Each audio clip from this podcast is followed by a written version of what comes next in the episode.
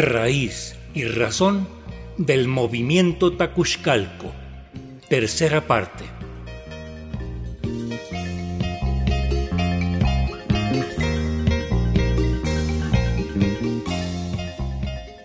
La lucha de los pueblos originarios en defensa del territorio en El Salvador ha dado origen al movimiento Tacuxcalco, territorio náhuatl pipil. Miembros de este movimiento han visitado nuestro país y hemos podido grabar con ellos. Iniciamos con la palabra de Hugo Díaz, quien nos brinda un panorama sobre las culturas tan diversas que han existido y las que sobreviven en este pequeño país.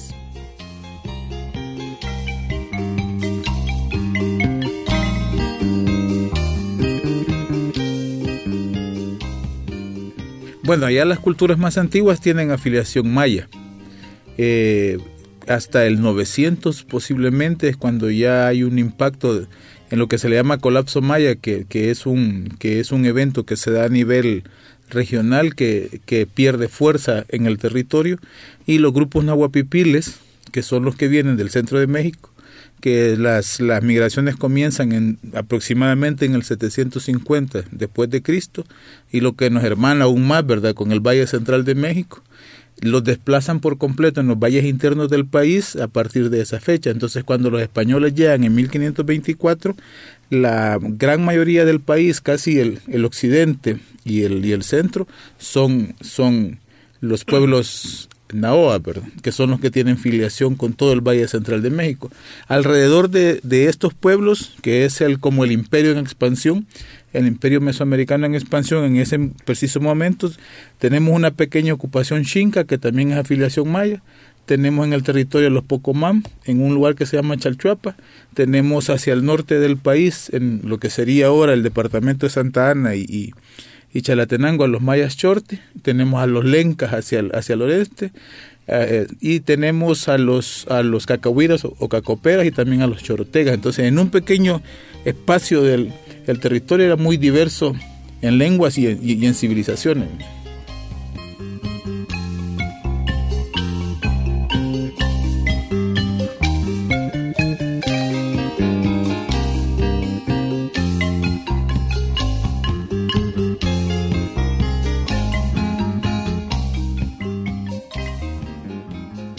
Nicolás Sánchez comprueba que las culturas de los pueblos originarios de América conservan viva, con sus prácticas y su forma de pensar también, la gran enseñanza de respeto a la madre tierra, a la madre naturaleza. Para unos Tonancintlali, para otros la Pachamama, la reverenciamos. Es sagrada.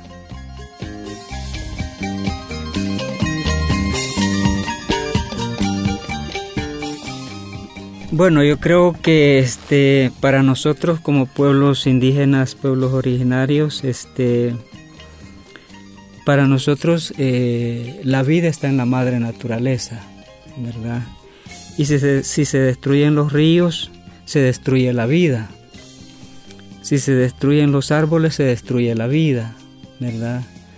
Eh, todo eso, eh, diríamos, nos lleva a, a, chocar con toda la visión de desarrollo que, los estados, que los gobiernos tienen, ¿verdad? Porque eh, por eh, los estados eh, o las empresas, por ambición al dinero, son capaces de destruir ríos, de destruir bosques, de destruir montañas, ¿verdad? Entonces todo eso choca con la manera de cómo entendemos la vida y nos relacionamos con la madre naturaleza nosotros, ¿verdad?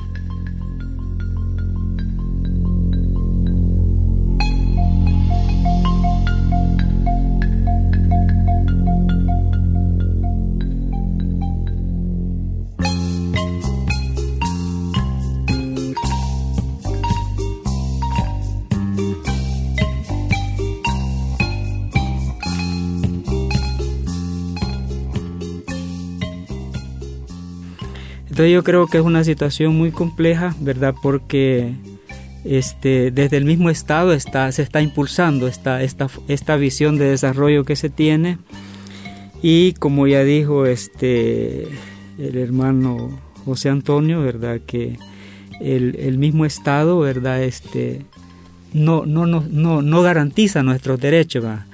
Eh, a pesar de la lucha que hemos hecho, que se logró eh, en el 2012, que eh, la Asamblea Legislativa haga una reforma a la Constitución y fue ratificada en 2014, pero el Estado sigue siendo el principal violador a nuestros derechos. Entonces, estamos ante esa situación de que, por un lado, las empresas destruyen nuestro sistema de vida, digamos, y por el otro lado el, gobierno permite y se hace hasta cómplice de esos proyectos que van en esa dirección de destruir la vida desde nuestra forma de entender la madre naturaleza.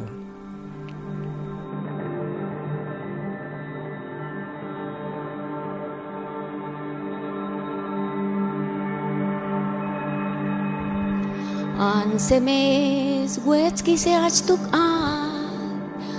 semes Wetski se an Nuk me gan tinenemi Timunamigit wang kwakwawit Tentuk tentuk Kwang ihis wat sele.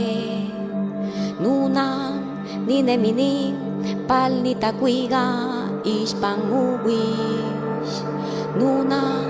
ninemini Pal ni ni ne minusel Nigilwi ni magwiginuwam Palkianegwak ni tungal Tesu ni ne minusel Nigilwi niehegat makuiginua, palkianeguak nitakuiga, niehegat kiawiltimutzungal. Tesuni neminuse, nigilwi neahuich makuiginuguam, palkianeguak nitakuiga, neahuich muahtzellwi muhpaktaha. Tesuni neminuse, nigilwi nemetztimakuiginuguam,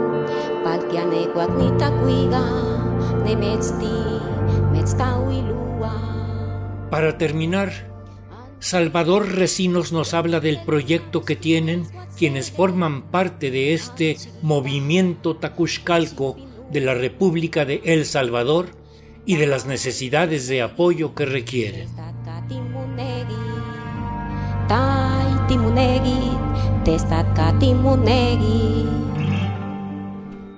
Como bien lo estaba planteando el compañero Hugo, arqueólogo, este es un sitio que al momento de la invasión, la llegada de, los españoles y que lamentablemente pues también iban hermanos tlaxcaltecas, mayoritariamente tlaxcaltecas acompañándoles, eh, este lugar que tiene 3.000 años de historia y que a una profundidad de 6 metros se pueden encontrar elementos culturales, eh, elementos arqueológicos que hace falta mucho que investigar. El sitio arqueológico, la, o más bien el área arqueológica Tacuzcalco, cuenta con al menos 40 estructuras monumentales de diferente naturaleza y que, ah, eh, tuvieron diferentes usos pero también está eh, dentro de estos territorios contemplado nuestro, uno de nuestros grandes abuelos, el río Nejapan,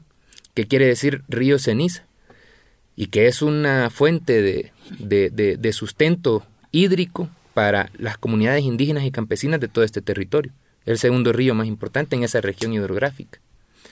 En ese sentido, eh, a pesar de que desde 2017 estamos peleando contra la industria inmobiliaria, contra eh, la industria de caña de azúcar y contra eh, todos, eh, contra todo el aparato del Estado, que ha sido, como bien lo planteó el compañero, capturado por los intereses corporativos de una inmobiliaria muy reconocida en el país y que ha salido con nexos muy profundos con el narcotráfico, según investigaciones periodísticas. desde 2017 hemos estado peleando con, con, estos actores económicos y, con, y, un Estado eh, cómplice que ha estado generando condiciones para que esos proyectos se desarrollen, proyectos económicos se sigan desarrollando en detrimento de nuestro patrimonio cultural y natural, en estos territorios ancestrales del que hoy conocemos como el departamento de Sonsonate. Es por eso que es importante eh, eh, hacer énfasis en que lo que nos hemos propuesto como movimiento eh, ciudadano, como movimiento Tacuxcalco, es avanzar hacia en la construcción de una ruta para generar una propuesta de gestión de esas 350 hectáreas, porque son 350 hectáreas.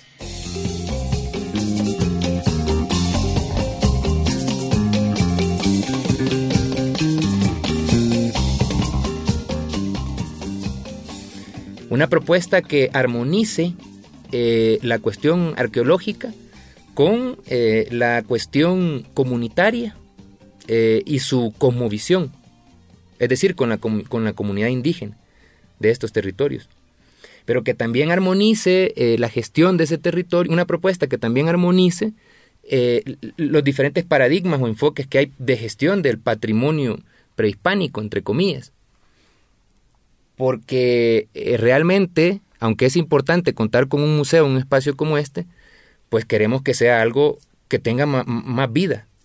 Es decir, estamos acostumbrados a que los museos en los sitios arqueológicos, escasos sitios arqueológicos que se han logrado recuperar, en El Salvador el Estado los administra, los administra bajo el enfoque, eh, bajo un enfoque en el que lo que nos plantean es de que todo lo que se ve en ese sitio arqueológico es algo ya muerto es algo que está eh, allá ocupando un espacio en un pasado remoto. Pero en realidad esos mismos pueblos están, estamos a lo largo y ancho del territorio nacional en El Salvador. Y esos elementos de nuestra identidad cultural siguen palpitando a través de expresiones como la gastronomía, a través de expresiones como eh, de la medicina eh, ancestral, a través de la agricultura ancestral. Por eso nosotros queremos convertir ese, esas 350 hectáreas, queremos eh, generar una propuesta de proyecto de parque ecológico cultural y si fuera una universidad intercultural, pues mucho que mejor. Eh, queremos convertir esos 350 eh, hectáreas en, una, en un espacio donde confluyan una escuela de, para fortalecer nuestra lengua náhuatl, lengua ancestral. Una escuela que nos permita también eh, experimentar, retomar esos conocimientos para, para que la población vaya eh, reaprendiendo y reapropiándose de todos esos elementos identitarios culturales. Una escuela de agricultura ancestral, un espacio vivo. Si queremos que haya un museo, si queremos que arquitectónicamente se recuperen todas las estructuras monumentales que hay en el sitio, en la zona arqueológica Tacuscalco, pero queremos ir más allá. Queremos que ese espacio también se convierta en, en, una forma de devolución de los derechos hacia las comunidades indígenas y campesinas, los derechos que tienen que ver con la madre tierra, que fueron despojadas en la época eh, en que comenzó a gestarse el proyecto de nación, entre comillas, eh, salvadoreña, eh, y que esa oligarquía criolla que, que instaló las bases de ese Estado republicano, eh, despojaron a nuestros abuelos y a nuestras abuelas de todas esas tierras comunales, de todas esas tierras ejidales. Entonces queremos que también esa propuesta de proyecto se convierta en una forma de caminar hacia la devolución de, esos territorios ancestrales a sus verdaderos eh, em, protectores, que son las comunidades y los pueblos indígenas en el país.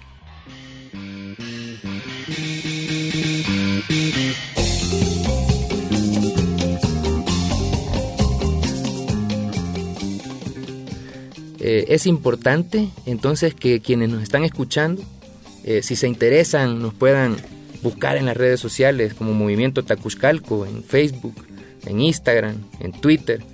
Y pues eh, es importante que se vaya generando una mesa de diálogo con los actores que se logren, que se interesen en conocer más de este tema. Y esperamos que también algunas instituciones que son rectoras de temas que tienen que ver con esto, eh, pues también se interesen, porque al final es mm, Tacuzcalco como zona arqueológica, como sitio sagrado, eh, no es únicamente un patrimonio salvadoreño, sino que es un patrimonio mesoamericano, es un patrimonio anahuac. Entonces, por eso hacemos presencia aquí para hacerles el llamado en ese sentido. Agradecemos la palabra dada por los diferentes integrantes del movimiento Tacuxcalco de El Salvador en su reciente visita a México. Los hemos acompañado con la música de Paula López, su paisana, cantando en náhuatl, que es una variante del náhuatl que acá conocemos, y del grupo Yolocamba Ita. En la asistencia de producción, Analía Herrera Govea. Raíz y Razón, una serie a cargo de un servidor, Ricardo Montejano del Valle.